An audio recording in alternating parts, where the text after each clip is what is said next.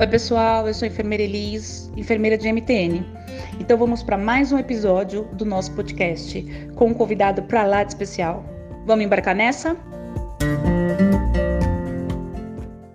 Oi, eu sou a Aline, nutricionista. Nós tivemos a ideia de começar o nosso podcast, um mês muito especial para a nutrição. Então, nós chamaremos vários especialistas mostrando as diferentes áreas de atuação do nutricionista.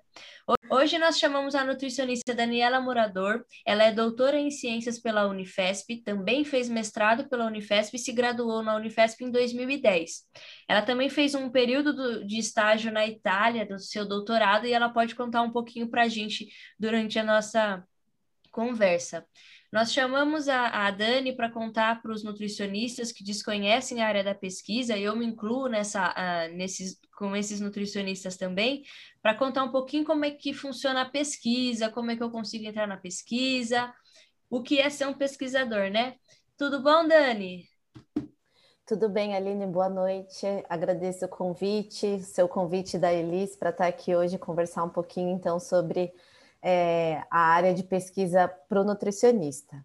Muito obrigada. Dani, posso começar fazendo umas perguntas para você? Sim, claro, Elis, por favor. Então vamos lá.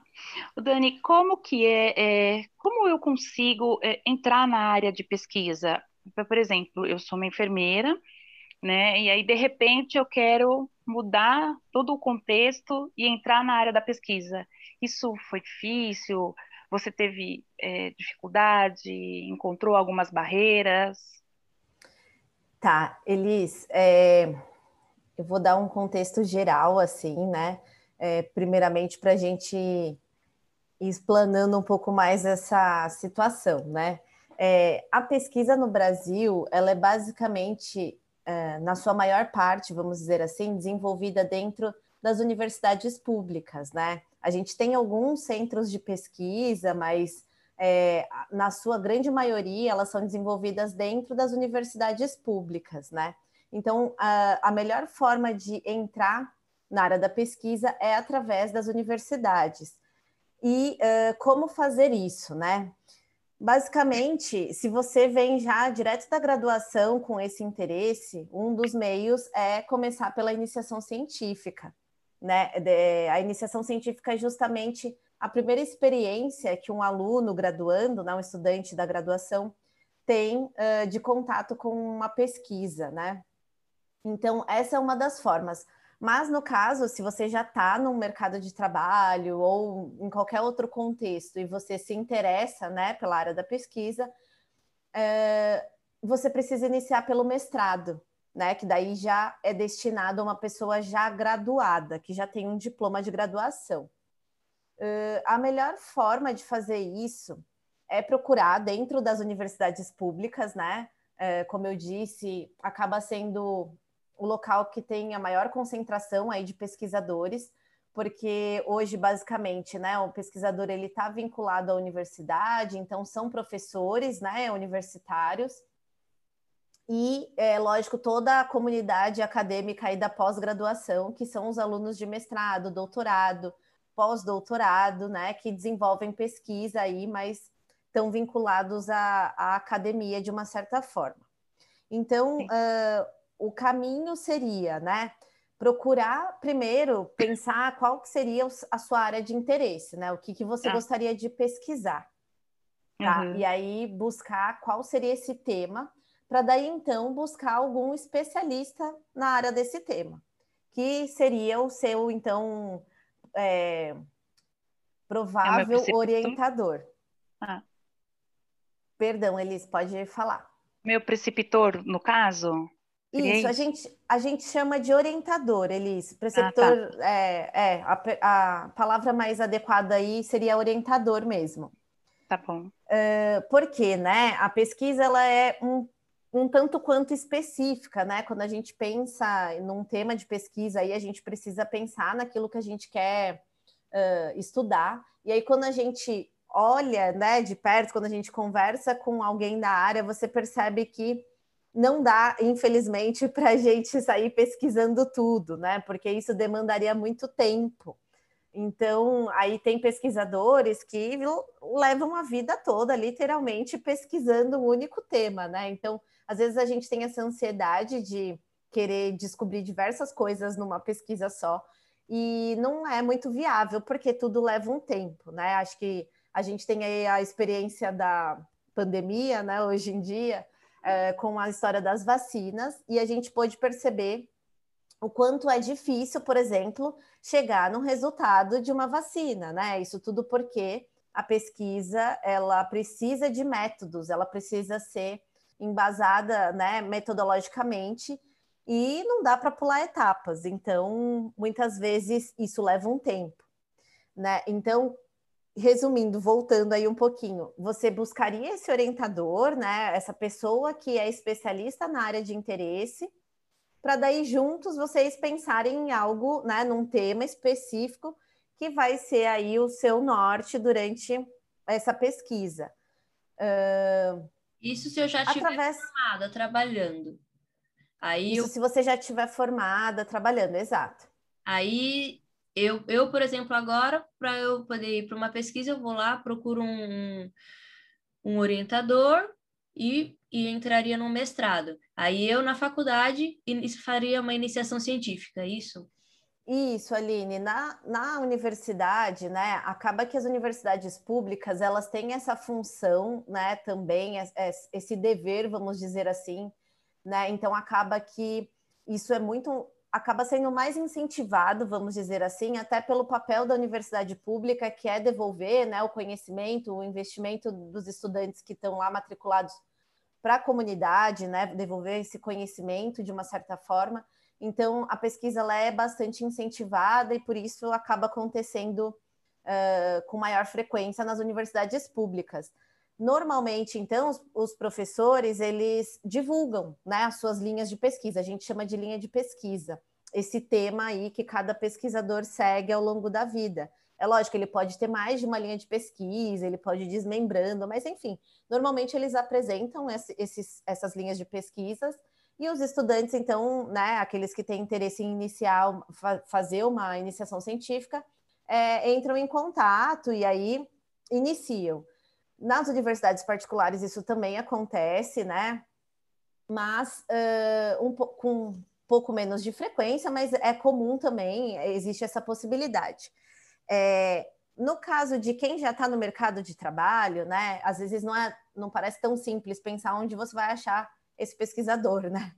Então, na verdade, você pode começar pesquisando a pós-graduação em si, tá? Dentro dos sites das universidades. Então, buscando aí o mestrado, que seria o, o curso inicial aí para entrar na pesquisa, né? Existe o doutorado direto, mas ele é muito menos comum, tá? A ordem mais comum é você fazer o mestrado e depois o doutorado, e aí possivelmente um pós-doutorado. É, então, você pode buscar dentro das universidades os mestrados, né? E normalmente no site eles vão apresentar todos os docentes cadastrados e as linhas de pesquisas dele. Então, aí você consegue ter uma ideia do que cada um trabalha você às vezes pode não ter tão claro na cabeça aquilo que você quer pesquisar, né? Você só acha que tem interesse, mas você não tem uma ideia formada ainda. Então, é um caminho legal também. Você entra no site, busca, né?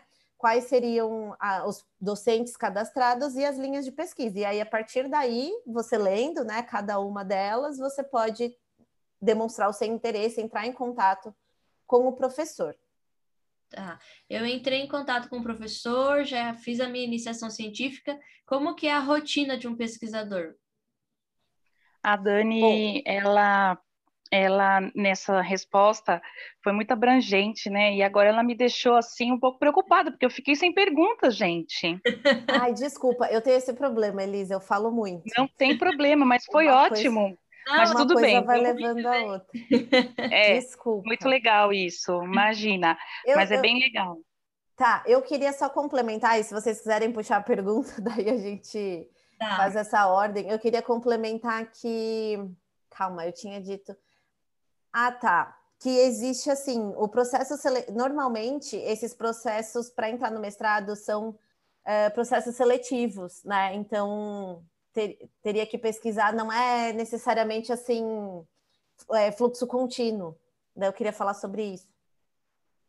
Se quiser falar antes da rotina. Eu não entendi. Tá. Como é que é esse fluxo? Ah, porque, por exemplo, Aline, eu, eu, recomendei né, que vocês entrassem, vai no site das universidades, procurassem pelos, pelos cursos. Mas daí, como que funciona isso? Dentro de uma universidade, uh, então, para buscar o um mestrado, vocês vão entrar, né? Entrariam aí no site das universidades. É, dentro de uma mesma universidade, você pode ter diversos programas de pós-graduação, tá? O, a pós-graduação lato senso são as especializações. Tá. Que elas têm um, um direcionamento, um foco mais profissional, né? Então você se especializa para trabalhar naquela área. E aí o outro tipo de pós-graduação é o estrito senso, que aí é, é, se encaixam então o mestrado e o doutorado. Tá. Então, dentro da, do site da universidade, vocês buscam pela pós-graduação estrito senso. E aí, uh, você pode ter mais de um programa de, de pós-graduação estrito senso. Então, normalmente, né, eles, eles englobam essas, esses programas de acordo com o tema mesmo. Então, vamos supor, lá na USP, que tem a Faculdade de Saúde Pública, tem lá o programa de pós-graduação em saúde pública. Mas daí, dentro disso, pode ter um voltado para a área da nutrição, ou um específico para alimentos, enfim, é, é, eu não sei dizer todos que existem, são muitos, mas o que eu quero dizer é que dentro da, de uma única universidade, ou até mesmo da faculdade, por exemplo, a saúde pública, você pode ter diversos cursos estrito senso, de pós-graduação estrito senso. Aí você vai entrar, então, no, nesse, nesse curso estrito senso, e dentro lá vai ter todas as linhas de pesquisa e os docentes cadastrados. Os docentes, que são os professores. Oi, Elis. Desculpa, desculpa. Imagina. Continua. Ah, só para finalizar. É, os docentes, eles podem ser cadastrados em mais de um curso, né, de, de pós-graduação. Então, ele pode ter mais de uma linha de pesquisa e pode estar vinculado a mais de um curso. Então, de repente, para determinado curso, exige tem tais critérios de exigência lá para você se candidatar ao processo seletivo. No outro, são outros. Então, você pode ir buscando, né, de acordo com o seu interesse. Vamos supor que um determinado curso de pós-graduação exija que você tenha feito iniciação científica na, na, graduação, mas você não fez. Então, você busca um outro que não tem essa exigência. Isso normalmente não acontece, tá? Foi só um exemplo.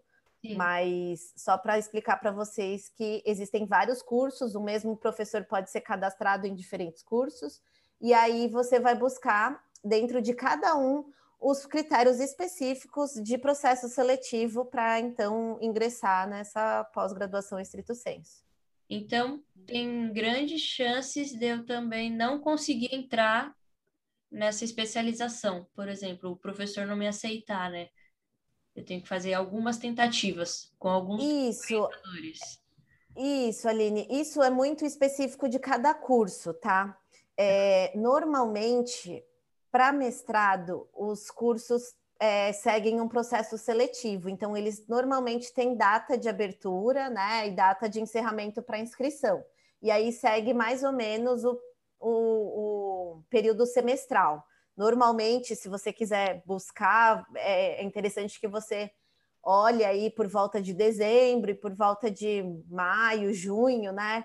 Que seria então o período que seria o período antecedente ao início do semestre.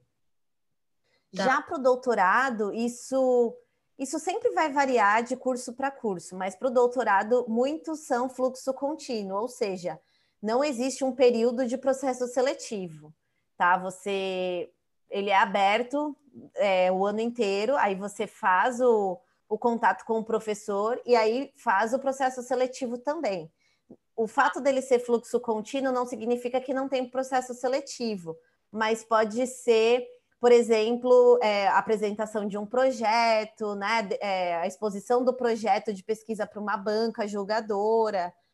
E um processo seletivo pode incluir, por exemplo, uma prova com data marcada. Então, né, para um mestrado, pode ser, por exemplo, que você tem que fazer uma prova antes de entrar, e aí essa prova te classifica para a próxima etapa de entrevista, por exemplo tá? tá? Normalmente é, no mestrado existe esse período específico de abertura, mas ele sempre vai variar de curso para curso, tá? Então, por isso que é importante ler é, as regras de cada um certinho quando você for se candidatar, para não perder prazos, né? E, e tentar atender tudo que eles exigem.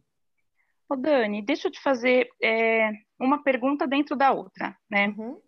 É, então, você, é, só para eu entender, o professor ele pode recusar é, ser o meu orientador? E a outra pergunta é, é qual, a qual a rotina que tem um pesquisador, né? É, se, se, ele segue aí um script ou se não necessariamente.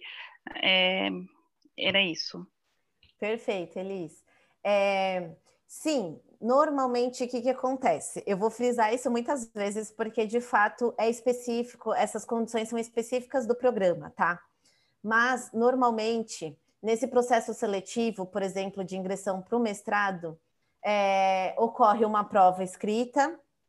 Essa prova seleciona os candidatos para uma entrevista, e aí, depois dessa entrevista, aquela pessoa, aquele professor que você busca que seja seu orientador, ela tem que te dar uma carta de aceite, dizendo que caso você seja aprovado, é, ele te, vai te orientar ele pode não te dar essa carta, né? É, de acordo com o que vocês conversam, enfim, com, com o currículo. Ele pode não te dar essa carta. Muitas tá. vezes ele determina quantas cartas ele vai dar é, para depois fazer essa seleção. Desculpa, eu inverti um pouco as ordens. Na verdade, ele te dá essa carta antes do processo seletivo. Então, vamos supor, ele determina que ele vai dar cinco cartas de aceite. E depois do processo seletivo, né, ele vai saber quem foi aceito nesse processo e aí é, escolher só um ou escolher só dois. Enfim, isso é muito variável de verdade. Mas ele pode não te aceitar antes mesmo de você participar do processo seletivo. Mas normalmente eles uh, isso não acontece, né? A gente costuma dizer que a academia nunca tem tempo para você querer é, entrar, né? Ela está sempre de portas abertas, justamente porque é um espaço aí para receber todo mundo. É, não existe essa questão de fiquei muito tempo fora, nunca trabalhei né, com pesquisa, acho que já estou velha, enfim, isso normalmente não acontece, né? A gente uh, não tem esse tipo de problema na academia. Ele, ela realmente está sempre de portas abertas. Então até para incentivar, né? Exato, exato. Então é lógico que você vai ter, né, especificidades. Às vezes o, o aquele professor que você procurou, ele não tem um interesse, vai no tema que você apresenta, porque ele já tem outros projetos, enfim, ele pode não te aceitar por alguns motivos específicos, particulares, mas é, nunca pense que pode ser por conta de você nunca ter tido essa experiência, tá? Isso é muito pouco comum. Normalmente eles estão muito abertos e receptivos para qualquer pessoa, em qualquer etapa aí do etapa, é, etapa profissional da vida aí, né? Sempre ah, de então. portas abertas. Legal, isso é muito bom, né? Então a mensagem isso. é nunca desistir, continue até achar o seu orientador. isso, isso, Aline. É, é, a minha experiência ela é um pouco diferente, vai, do que a gente está conversando aí, que seria um profissional que já está no mercado e depois de algum tempo querer entrar, né? Eu já meio que segui direto esse, esse fluxo. Eu não fiz iniciação científica, mas da universidade eu fiquei um ano e meio de fora e depois eu já voltei para o mestrado. Então, a orientadora que eu busquei, né, ela já tinha sido minha professora de graduação. E então, assim, a gente tinha alinhado né, os critérios, enfim, eu não tive dificuldades em, em procurar esse orientador e, e, até ser aceita né, com essa carta aí para participar do processo seletivo. Mas, né, o que eu quero dizer é que quem está fora não desanime mesmo, porque existem muitos pesquisadores no mundo, né? Todo professor universitário, basicamente aí das, das universidades públicas, principalmente, tem uma linha de pesquisa, então são muitas opções mesmo. e, e normalmente eles estão muito abertos de verdade, assim, então e sempre vai ter alguém que, que estuda aquilo, alguma coisa que você tem interesse, né? É, então, se não der certo um, você busca outro, outro programa, né? Com outros critérios, sempre vai ter alguém disposto a te receber, com certeza. E uma outra coisa que eu esqueci de falar é que normalmente, vamos supor, é, alguém que nunca teve contato, então, com a pesquisa, o que, que pode acontecer para essa pessoa entrar? é, ela pode fazer um estágio probatório. Então, antes desse processo seletivo, de fato, o pesquisador pode pedir né, para o candidato interessado fazer um estágio proba probatório, que a gente chama. O que, que é isso? É ele começar, de fato, né, acompanhar o grupo de pesquisa dele, é, dependendo do tipo de pesquisa, então acompanhar os experimentos, né, fazer coleta de alguns dados, para daí o, o próprio professor sentir com, como que é né, o perfil desse candidato, é, que tipo de projeto eles podem construir juntos, e depois de um tempo ele é, se inscreve para o processo seletivo. Então, isso é muito, muito comum, né? Eles exigirem um processo, um, um, estágio probatório. Então, você passa, você continua no seu emprego normal, né? Fazendo as suas atividades, mas você já inicia algumas atividades com um grupo de pesquisa que você tem interesse. E aí, depois de um tempo, né, ele vai determinar, aí o professor junto com você, vai abrir o processo seletivo e aí você já está mais bem preparado, né? O, o, orientador já tem mais certeza de que você é um candidato em potencial, enfim. E normalmente isso é bem comum.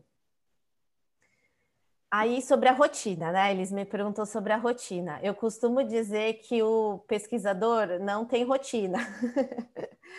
não faz muito parte, né, essa, essa palavra. Mas é só mais da minha experiência isso, né? Mas, na verdade, não é uma falta de rotina, é uma falta de uh, constância, vamos dizer assim. Rotina acho que todo mundo tem, né? Mas é não fazer a mesma coisa todos os dias Uh, quando eu falo de pesquisador, Elisa, aí tem vários níveis, vamos dizer assim. Porque tá, quem que é o pesquisador no Brasil? Retomando o início, né? São os alunos de pós-graduação, então alunos matriculados aí na, na, nas pós-graduação pós estrito senso, mestrado e doutorado, os pós-doutorandos, né, que a gente já não considera mais aluno de pós-graduação, ele já é um pesquisador formado, mas a gente chama até de estágio de pós-doutoramento.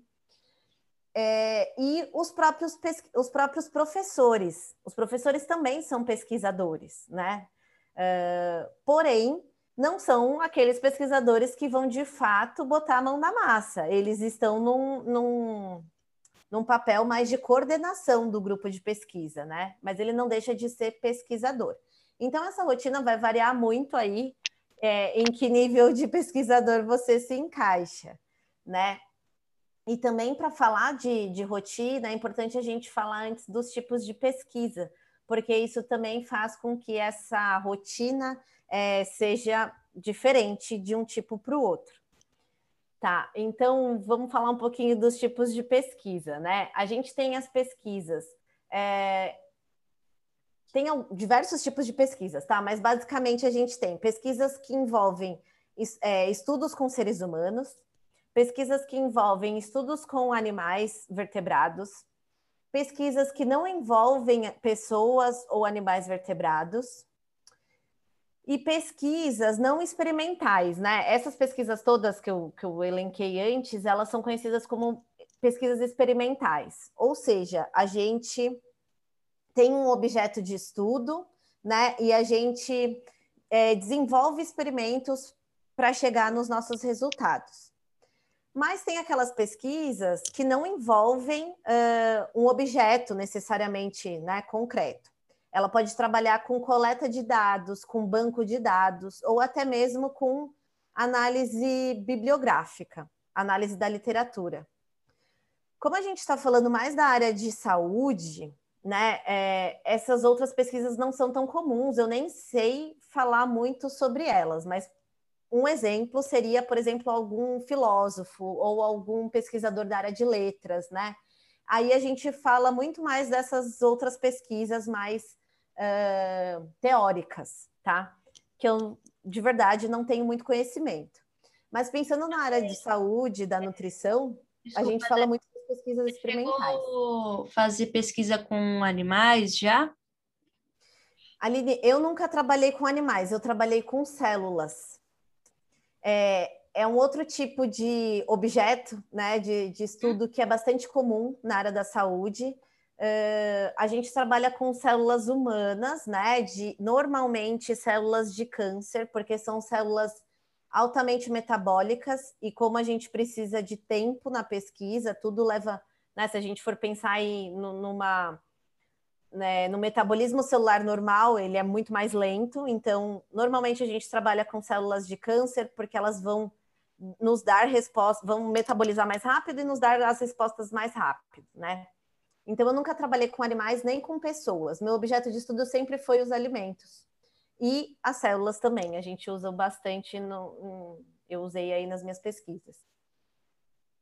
É, então, Aline, uh, tem essas, esses tipos, todos esses tipos de pesquisa, né?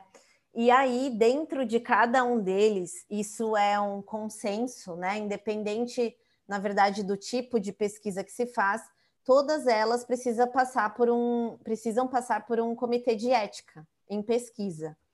Esse comitê normalmente ele é interno, né, da universidade, mas, por exemplo, para pesquisas com pessoas, existe a plataforma Brasil, que aí é uma plataforma comum, geral, para o Brasil inteiro, em que todas as pesquisas envolvendo seres humanos têm que ser cadastradas nessa plataforma.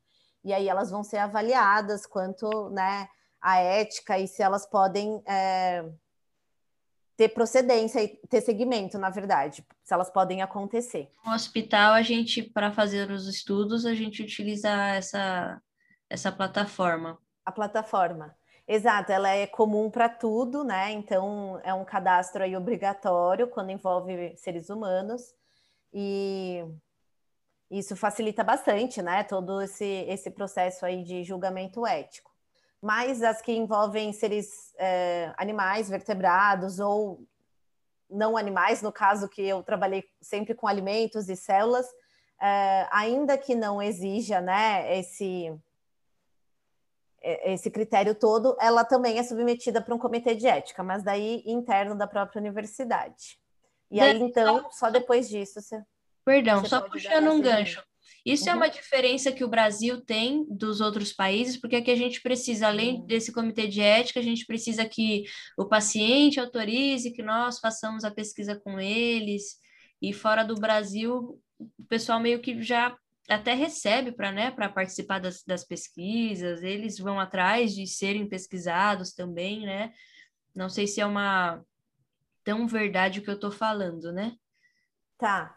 Aline, eu não sei te dizer exatamente como funciona fora do Brasil. O que eu sei é que, né, isso que você chamou do, do consentimento do paciente é o termo de consentimento. Ele precisa assinar esse termo, né, é, para dar ciência de que ele está aceitando participar dessa pesquisa. Isso porque normalmente a pesquisa é voluntária, né? No Brasil a gente não Aliás, muitos uh, comitês de ética exigem isso, né? Que você não dê nenhum tipo de retribuição ou, como é que se diz? Compensação para a pessoa participar daquela pesquisa. Então, ela é voluntária e aí o, a pessoa que está participando ela tem que dar o seu consentimento assinando esse termo. É, em outros países acontece sim da, da, deles receberem um incentivo, né, muitas vezes financeiro, para participar dessas pesquisas, mas não sei te dizer como funciona exatamente. É, acredito que eles tenham que assinar um termo de qualquer forma, né? Porque você tem que dar ciência que você está uh, autorizando os pesquisadores a usarem os seus dados, né? Aquilo que você está respondendo. Mas eu não sei te dizer assim se isso facilita ou não, ou por que, que funciona dessa forma em outros países não sei te dizer. Ô, Dani, Perdão. deixa eu te fazer uma pergunta. É, hoje, um pesquisador, ele é bem remunerado? Não, Elis, infelizmente não. Porque aí o que, que acontece? A gente volta né, para a questão inicial. Quem que é o pesquisador no Brasil? Né? A grande maioria são os alunos de pós-graduação. E aí é, é, é, algo muito delicado aí que quem acompanha um pouquinho de, de pesquisa, vai nas redes sociais ou de grupos né, que envolvem pesquisadores, vocês percebem que é sempre esse movimento que existe. Por quê? Porque a gente é, é remunerado através de bolsas, bolsas de estudo que eles chamam. Mas se eu falo que a pesquisa no Brasil, e não é eu que falo, né? Isso é um fato. Se a gente for pesquisar de onde vêm uh, os resultados das pesquisas científicas no Brasil, vocês vão ver que a grande maioria vem dos cursos de pós-graduação estrito senso. E como eu falei, quem desenvolve essa pesquisa não é o professor, o pesquisador. Ele coordena, sim, lógico, mas quem vai para a bancada são os alunos de pós-graduação. Tá? E esses alunos são remunerados através de bolsas de estudo. Na maioria das bolsas, principalmente aquelas instituições que oferecem um valor um pouco a mais, é, um pouco melhor, né? É, de remuneração, elas exigem dedicação exclusiva do pesquisador.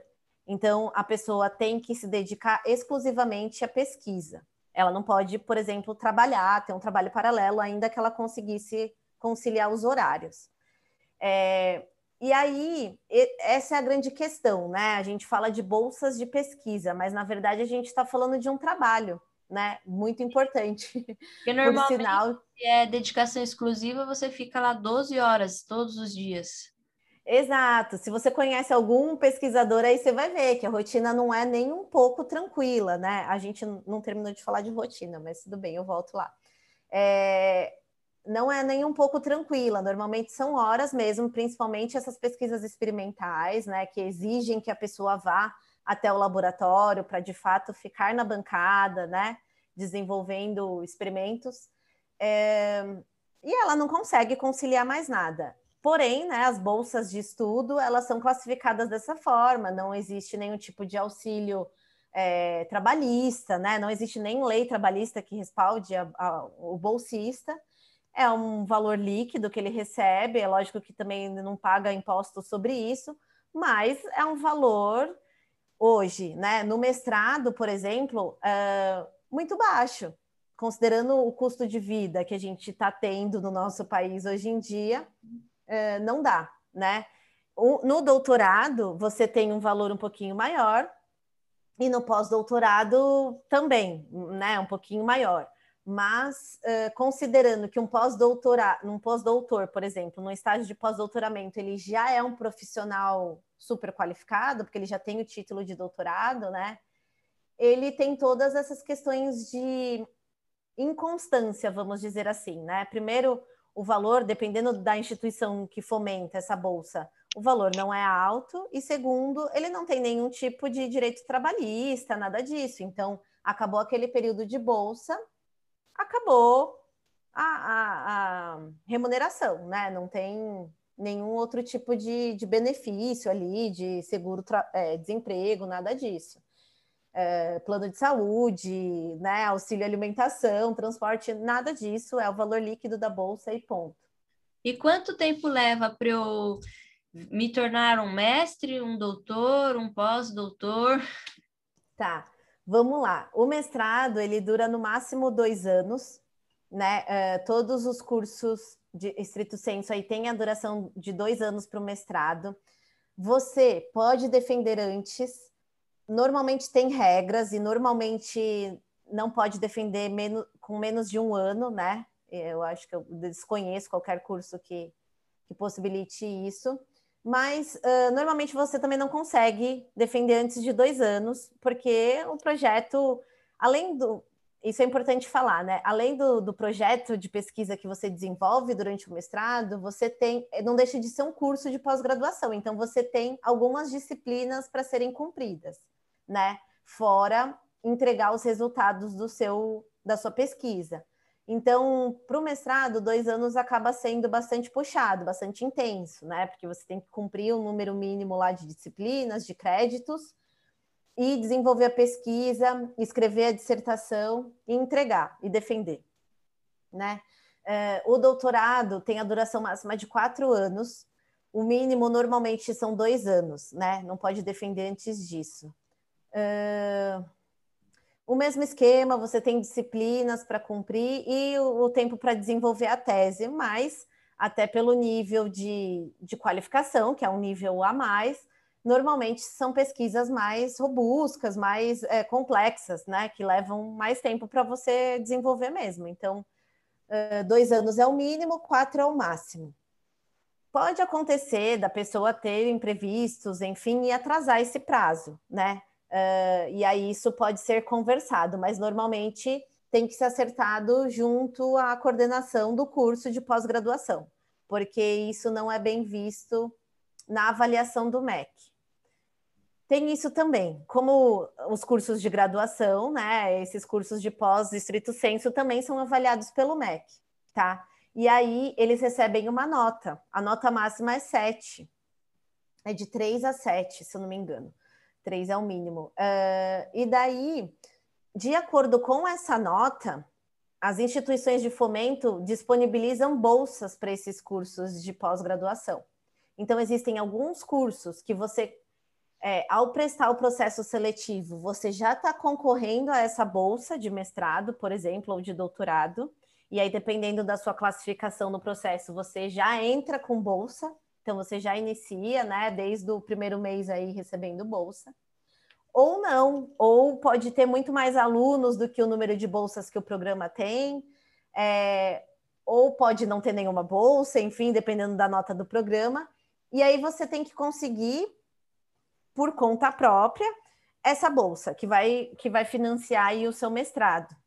Então, você, mesmo que aluno de pós-graduação, né, mesmo sendo um mestrando ou um doutorando, você também pode é, pleitear a bolsas de estudo, que seriam essas bolsas de mestrado e doutorado, independente do programa que você está matriculado, tá? E aí são algumas instituições de, de, de, fomento à pesquisa que a gente tem, né?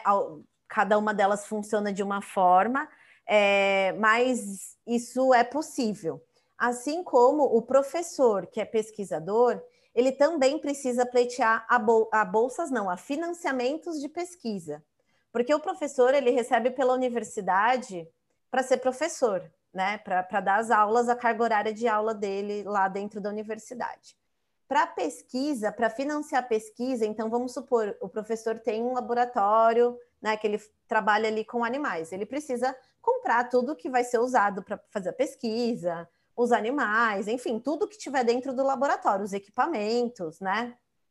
Tudo isso não necessariamente é, é a universidade que fornece, né? Os laboratórios dentro das universidades muitas vezes são montados e financiados pelos pesquisadores através dessa verba de uh, financiamento da pesquisa. Então, o professor vai lá, submete um projeto de pesquisa para essas instituições de fomento e eles são aprovados ou não. E aí o aluno, né, ele trabalha com, com material que é financiado pelo projeto de pesquisa. E a bolsa dele é o pagamento dele. Então ele não compra com a bolsa dele os, né, os materiais que vão ser usados na pesquisa. Ele, a bolsa é o pagamento. E quem é, traz esse a, suporte financeiro para desenvolver a pesquisa em si é o financiamento da pesquisa do professor. Então, ainda que você seja um professor concursado dentro de uma universidade pública, se você quiser ser pesquisador, você também precisa fazer esses processos seletivos no sentido de, é, não é processo seletivo, mas é, pleitear a financiamentos de pesquisa. Você precisa que essas instituições financiem o seu projeto para você é, poder pagar, enfim, tudo que vai ser usado lá para desenvolver a, pes a, a pesquisa de todos os seus alunos. Você foi respondendo tudo, Dani. É, eu falo é, muito, Aline, desculpa. Ela respondeu assim, mas foi muito bom, entendeu? Foi Não, extremamente foi... enriquecedor. E ainda bem que a Aline estava gravando, porque de repente eu falei, meu Deus, eu podia ter anotado essas coisas. mas aí eu lembrei, é, porque é muito interessante tudo isso que ela falou. É, que bom, coisas Elisa, que ela. Feliz foi, você foi falando, e aí de repente eu comecei a entrar ali, sabe, na sua fala, e até imaginar a coisa acontecendo. Então foi muito legal, foi Ai, muito proveitoso. Bom. Olha, assim, por mim você falaria aí até. Ai, até bom, eu não sei quando, entendeu? Que bom, que bom, eu fico feliz.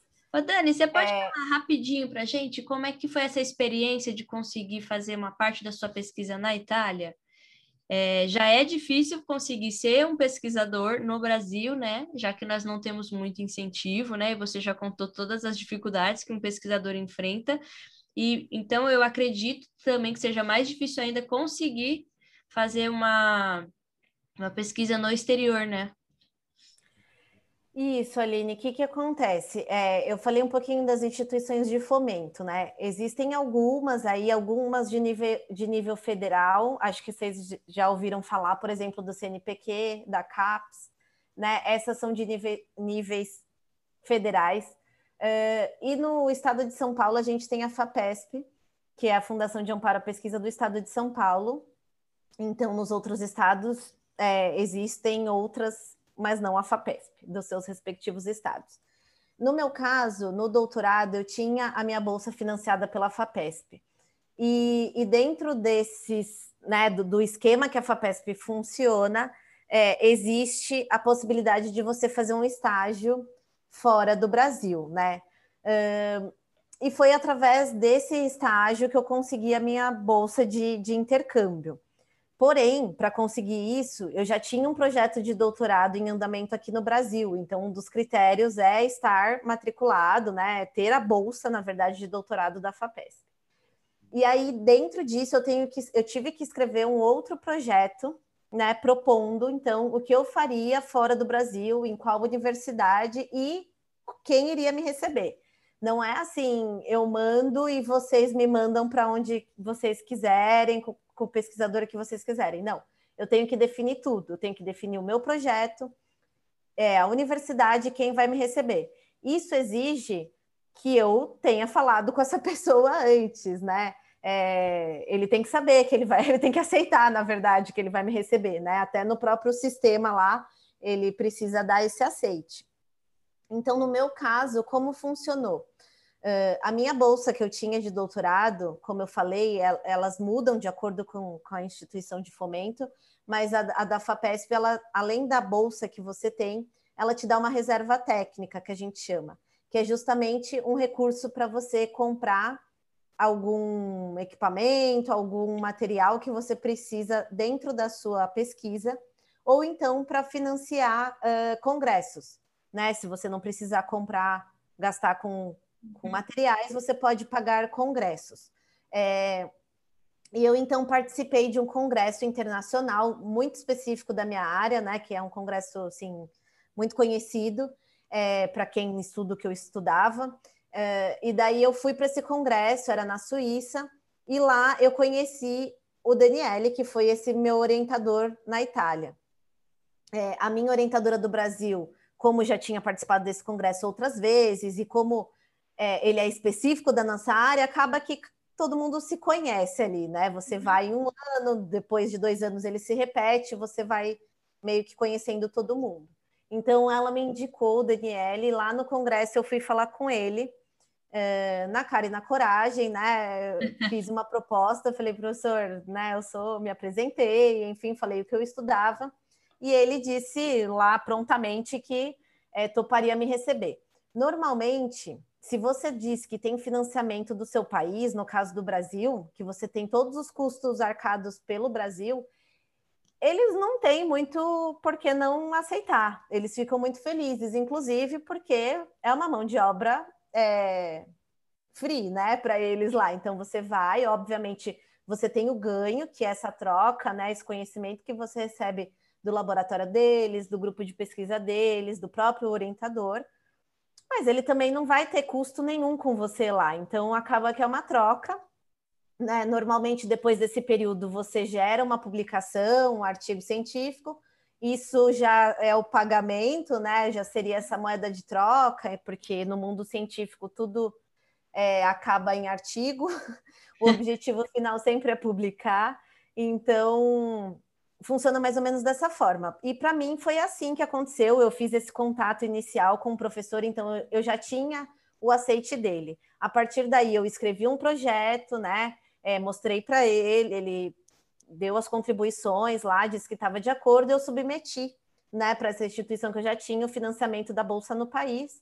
Isso foi para avaliação, demorou um tempo e aí foi aceito. E daí então eles passaram a, a dar minha bolsa é, compatível lá na Itália, né? Então eu paro de receber no Brasil e recebo uma bolsa lá no exterior. É, e aí eu fiquei seis meses na universidade, na Itália, mas isso tudo sempre acordado, né? O que eu quero dizer é que assim, você sempre precisa ter esse orientador, essa pessoa que vai te receber, né? Hum, dificilmente eu não sei se existe algum edital, algum programa que você vai aleatoriamente, eu acredito que não. Normalmente você tem que saber quem é que vai te receber, né? Até para ser compatível com o que você pesquisa, né? Para fazer sentido. E foi uma experiência incrível, assim, porque essa troca é muito rica. Você entende como funciona a pesquisa lá, você entende você, primeiro que você está em outro grupo de pesquisa, isso já é muito rico, mesmo dentro do Brasil, é muito legal, muito legal mesmo que a gente faça parcerias, colaborações, porque como eu falei, né, é difícil o incentivo financeiro, então nunca um laboratório vai ser 100% completo, né? Então, como que a gente faz uma pesquisa completa sem ter todos os equipamentos, sem ter todos os recursos que a gente precisa, fazendo colaboração. Então, no meu doutorado, além de ter ido para a Itália, eu fui para Santa Maria, para a Universidade Federal de Santa Maria, lá no, em, em, no Rio Grande do Sul. É, passei uma semana lá, então, utilizando equipamentos deles. Na Unicamp, eu frequentei bastante também. Então, a gente vai fazendo essas colaborações, mesmo dentro do país, né, para enriquecer uh, dentro e, e, poder né, concluir algo assim com, com qualidade dentro daqueles recursos que a gente tem. Mas estar fora do país é muito interessante, porque né, é tudo muito diferente. Você, fora a, a experiência profissional, você leva aí uma experiência pessoal é, que realmente não tem valor. assim. Foi realmente uma, uma experiência muito, muito incrível na minha vida. É enriquecedor, né? Algo demais, assim. demais, Elise, demais. É, porque Ai, olha, você está aprendendo com a pesquisa, né? Você tá, ainda está aprendendo uma outra cultura, está aprimorando uma outra língua, né? Então, assim, é uma experiência, eu acredito que foi muito marcante, né? É, muito marcante, Aline. Assim, de fato, por exemplo, eu fui para a Itália, então eu não falava um A de italiano, né? Eu aprendi nesses seis meses pelo menos a entendê-los, né? Falar já era, era um pouco mais difícil, mas isso me levou a querer estudar. Então, hoje em dia, eu estudo italiano, já estou aprendendo, né? Aprendi mais do que eu sabia na época. Mas é tudo, toda essa bagagem aí que a gente carrega, né? Sem dúvida. E uma outra coisa só que eu esqueci de falar, Aline, que, e Elis, que o inglês, né, acaba sendo a língua aí universal dentro da pesquisa, né? Então, quando as pessoas perguntam, ah, mas eu preciso saber, aí voltando lá para o processo seletivo, muitos processos seletivos já fazem a prova de proficiência no próprio processo inicial, antes de ingressar. Alguns não, alguns você entra e aí durante esses dois anos de, de mestrado você tem para apresentar um, um, certificado de proficiência. Mas é, ele é inevitável, né? Esse certificado de, de proficiência em inglês, porque foi preciso escolher uma língua universal, senão a gente nunca ia conseguir né, fazer essa troca aí de, de informações no, no mundo acadêmico, no mundo científico. E então, por mais que a pessoa tenha uma dificuldade, né, ela pode sim iniciar, de repente, sem essa proficiência, se o processo, se o curso não exigir. Mas nesses dois anos, você vai ter que correr atrás disso porque as publicações, a maioria se encontra no inglês, né? A gente tem, a gente não falou muito das, das publicações, né? Mas enfim, uh, a publicação é a única forma que você tem de demonstrar os seus resultados oficialmente. Então, eu costumo dizer que não adianta nada você ser um excelente é, executador, vai, de, de experimentos dentro do laboratório, mas depois não conseguir passar esses resultados, né? E, infelizmente, é, que a, a, comunicação né, da, do meio acadêmico com a, com a comunidade uh, não acadêmica, né, a comunidade de todo mundo, ainda é muito deficiente. Então, isso é um problema, né? A questão da vacina aí veio, todas. O pessoal começou a entender um pouquinho do que se trata, mas ainda é uma deficiência, né? A gente não consegue passar tudo isso, mas academicamente a gente tem essa forma aí que são os artigos, que é a forma de expressar tudo aquilo que você pesquisou. Senão não faz sentido você guardar os seus resultados na gaveta, né? É só para você ou só para o seu grupo de pesquisa. A ideia é disseminar informação, porque o próximo ele já parte daquilo que você falou, entendeu? Ele não vai, senão a gente nunca sai do zero, né? É, eu também não falei dos níveis de pesquisa aí, mas a gente tem a pesquisa básica, a pesquisa e isso vai avançando, né? Até a gente chegar no, no objetivo final, que normalmente é o benefício para o ser humano. Então, a gente precisa trazer esses resultados, precisa torná-los públicos para as pessoas partirem desse ponto que você já estudou, né? E ter conhecimento do que fazer, do que não fazer. É... E daí, então, para você, não só para você publicar, que daí você precisaria escrever em inglês, existem opções aí de tradução de inglês e tudo mais, mas mais do que isso, você precisa ler, né? A gente precisa ler muito durante o mestrado e o doutorado, porque você não consegue nem pensar num projeto de pesquisa se você não lê. Você pode ter uma ideia hoje já na sua cabeça do que você quer pesquisar, mas só se você for na literatura, buscar realmente o que tem sobre aquele assunto já publicado, você vai ver se isso é viável ou não. Porque às vezes você vai ver que já fizeram isso de tudo quanto é jeito e não deu certo, ou essa ideia específica que você já te, que você tem, né? Já foi feito e, e, não deu certo, então você teria que mudar alguma coisa, ou não, é algo totalmente inédito, então assim, é muito promissor, você vai conseguir financiamento facilmente, porque nunca ninguém fez isso. Mas você precisa ler, né? Eh, não tem como, até para você escrever esse projeto inicial. E aí, se a gente ficar só nas publicações que a gente tem é, nacionais, a gente restringe muito, né? Pensar que a gente vai deixar de fora tudo que é publicado no resto do mundo e só considerar o que está em português, que é basicamente Brasil e, sei lá, Portugal. Enfim, é, é muito restrito. Então, o inglês acaba sendo é, fundamental ainda que não no processo inicial. É, e consumindo muito a pesquisa, né? Consumindo no sentido que eu digo de, de ler, ler muito a pesquisa, você vai realmente conseguir diferenciar se é, se realmente o que aquele estudo foi um estudo que uma indústria que quis fazer, se é uhum. é realmente verdadeiro, são, por exemplo, na área de hospitalar, a gente seguia muito por guidelines. Como é que eu sei que eu tenho que dar 2 gramas de, de, de proteína para um paciente que faz diálise através de vários guidelines com estudos muito, muito recomendados, de nível A, por exemplo. Então, uhum. vários estudos europeus, vários estudos americanos, canadenses é, e brasileiros chegaram na conclusão que eles que 2 gramas de proteína seria mais ou menos o ideal para o paciente. Então, a gente não tem que ler qualquer estudo, a gente tem que ler os estudos recomendados e, e estudando através deles também, né, Dani?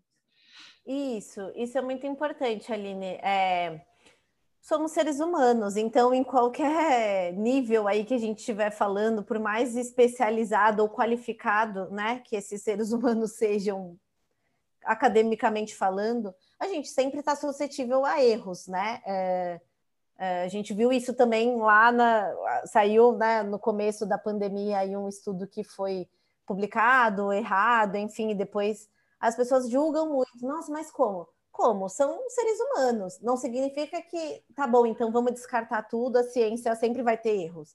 Não, não é isso. Existem níveis, né? É isso que a Aline falou, a gente não falou muito disso, mas da mesma forma que um curso ele é pontuado, as revistas em que os estudos são publicados, elas também têm notas, né? E isso faz com que o estudo seja, essa revista, na verdade, seja mais ou menos exigente para determinado estudo. Então, você publicou, você, na verdade, terminou de, de escrever ali o seu artigo, né? Depois de coletar todos os seus dados, fazer todas as análises, você escreve o manuscrito, que a gente chama, e submete para uma revista.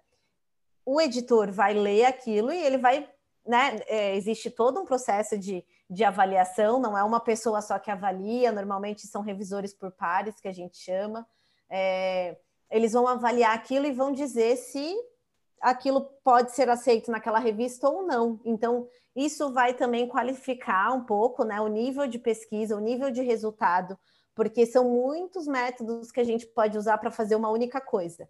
E óbvio, existem o, método mais recomendado, o método que tem menos chance de erro, método que de repente traz mais possibilidades de erros, e tudo isso avaliado por pessoas que entendem do assunto, né? Que são esses revisores é, eles vão classificar aquele estudo adequado ou não para aquela revista. Então, a revista tem uma nota, dependendo dessa nota, ela vai ser mais ou menos exigente em publicar determinado artigo. Ainda assim, né, como aconteceu no, no, no, no exemplo lá da, da vacina, é, era algo ainda não finalizado pelos revisores de pares, e por isso devido a, a, a, toda a pressa que a gente tinha, né? Foi meio que um resultado preliminar que, que teve erros, mas não é o comum. Normalmente a gente consegue avaliar por, por esses critérios de revista. E como a Aline falou, é, depois que a gente tem diversos estudos tratando sobre o mesmo tema, a gente pode desenvolver outros materiais orientativos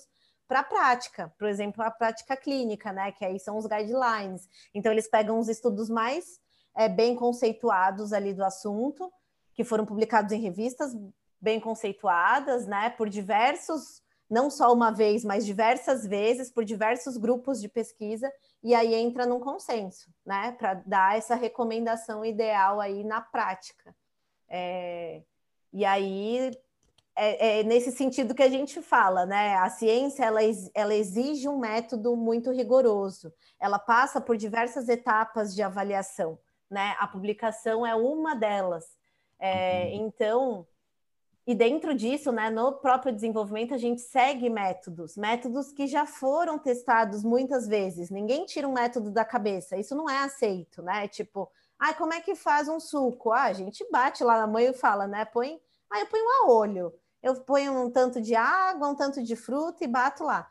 Na pesquisa isso não existe. Você precisa dar a quantidade exata daquilo, da quantidade de água, quantidade de fruta e quanto tempo vai bater, a marca do liquidificador, qual a potência do liquidificador, né? Tudo isso é muito específico. Então isso ajuda a minimizar os erros e nortear quem vai repetir esse processo. Dani, hoje você orienta alguém Hoje você tem, é, você é orientadora de algum grupo, de, alguma, de alguém?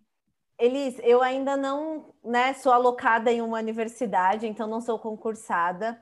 É, eu estou co-orientando. Então, assim, para eu, na verdade, orientar alguém, eu preciso estar tá cadastrada num, num programa de pós-graduação. Eu ainda não fiz isso. É, existem critérios também para você se credenciar no programa de pós-graduação. Eu ainda não fui atrás, né? Eu poderia fazer isso mesmo não sendo concursada, não sendo uma professora da graduação, mas ainda não fui atrás. Eu estou como co-orientadora, então eu co-oriento uma aluna de mestrado e uma aluna de doutorado e uma de iniciação científica.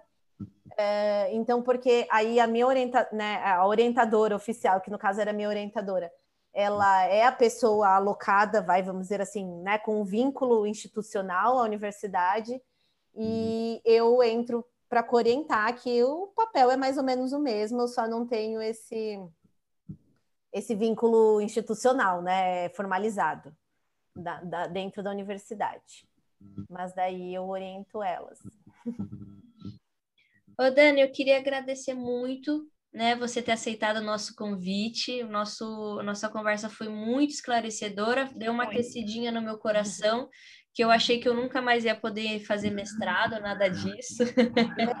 Não, não, gente, eu sou super incentivadora. E se vocês precisarem de ajuda para procurar, eu sou super, tô super disponível. Meu tempo atualmente está complicado, mas eu, eu sou muito incentivadora, então, por favor, me procurem, não desistam. Ainda Legal. todas essas dificuldades, mas é como eu falei, eu, isso talvez eu não tenha deixado claro. Uh, se você, você pode fazer muito bem o, o, mestrado ou o doutorado sem a bolsa. Então você mantém o seu, né, o seu trabalho, o seu emprego formal e faz isso em paralelo. Uh, a gente comentou que não é fácil, não, não, mas isso vai depender muito da pesquisa que você vai fazer. Né? Como eu falei, você tem pesquisas mais teóricas, você tem pesquisa com banco de dados. Então, por exemplo, você trabalha no hospital, você tem, você tem dados de pacientes lá. Lógico, tudo isso vai ter que passar por um comitê de ética, vai ter que ser avaliado. Uh, o hospital vai ter que né, é, permitir o uso desses dados, enfim. Mas é viável, entende? E aí você consegue conciliar perfeitamente o, o mestrado com o trabalho. Inclusive, ai, Aline, eu não paro nunca, mas só para finalizar. Existe uma modalidade de mestrado que chama mestrado profissional. E aí, normalmente, ele é muito voltado para quem uh, trabalha, para pessoas que estão no mercado de trabalho. Então, o projeto dessa pessoa é vinculado com o trabalho dela, normalmente. Né? Ela não tem bolsa, então ela continua no trabalho, as exigências em termos de uhum. tempo são menores, né? Porque ele tem esse objetivo mesmo, de, de ser, chama mestrado profissional, e aí ele está vinculado diretamente, vinculado não, mas está relacionado com o trabalho da pessoa. Lá na Unifesp a gente tem, Aline, é, tem a questão das disciplinas só que teria que fazer, né? Então depende muito do lugar que você vai escolher, porque, por exemplo, lá a Unifesp é em Santos, né? Como fazer as disciplinas lá. É, mas, por exemplo, na USP com certeza tem, na Unifesp de São Paulo. Então é uma possibilidade também, que aí você cria um projeto bem bastante relacionado com o seu trabalho. A Dani colocando a pulguinha na minha orelha aqui. não, não vou desistir agora, minha filha. Vamos até o fim. Dani, muito obrigada mesmo. Foi, foi bastante esclarecedor, foi muito incentivador, aliás. É... Qualquer dúvida que vocês tiverem, pode me mandar mensagem ou manda mensagem no Instagram da Elis também, e a gente vai repassar tudo para a Dani e a gente vai respondendo vocês. É, Dani, muito obrigada mesmo. Obrigada, nossa, excelente explanação, muito é, enriquecedor. Essa noite foi bem enriquecedora. Eu fico muito, muito, muito feliz, Elis, porque realmente, apesar de todas as dificuldades, eu tenho muito amor por essa área, assim, eu tenho descoberto cada vez mais que realmente eu tenho essa paixão, então para mim é um prazer estar falando sobre isso. Eu agradeço muito o convite de vocês. Eu fiquei muito empolgada desde o início, porque hum. falar do que a gente gosta realmente, né, é, é, é, assim, não tem fim. A gente fica aqui duas horas falando. Então peço desculpas pelo, pelo tempo, mas fico muito feliz que vocês tenham gostado e qualquer dúvida estou à disposição. Né? A hum. gente vai trabalhando essas dúvidas e incentivando vocês a, a ir para esse caminho que realmente é muito gostoso. Muito, muito obrigada, meninas. Dani, obrigada, tá? Obrigada a você, Elis. Foi um prazer. Obrigada mesmo.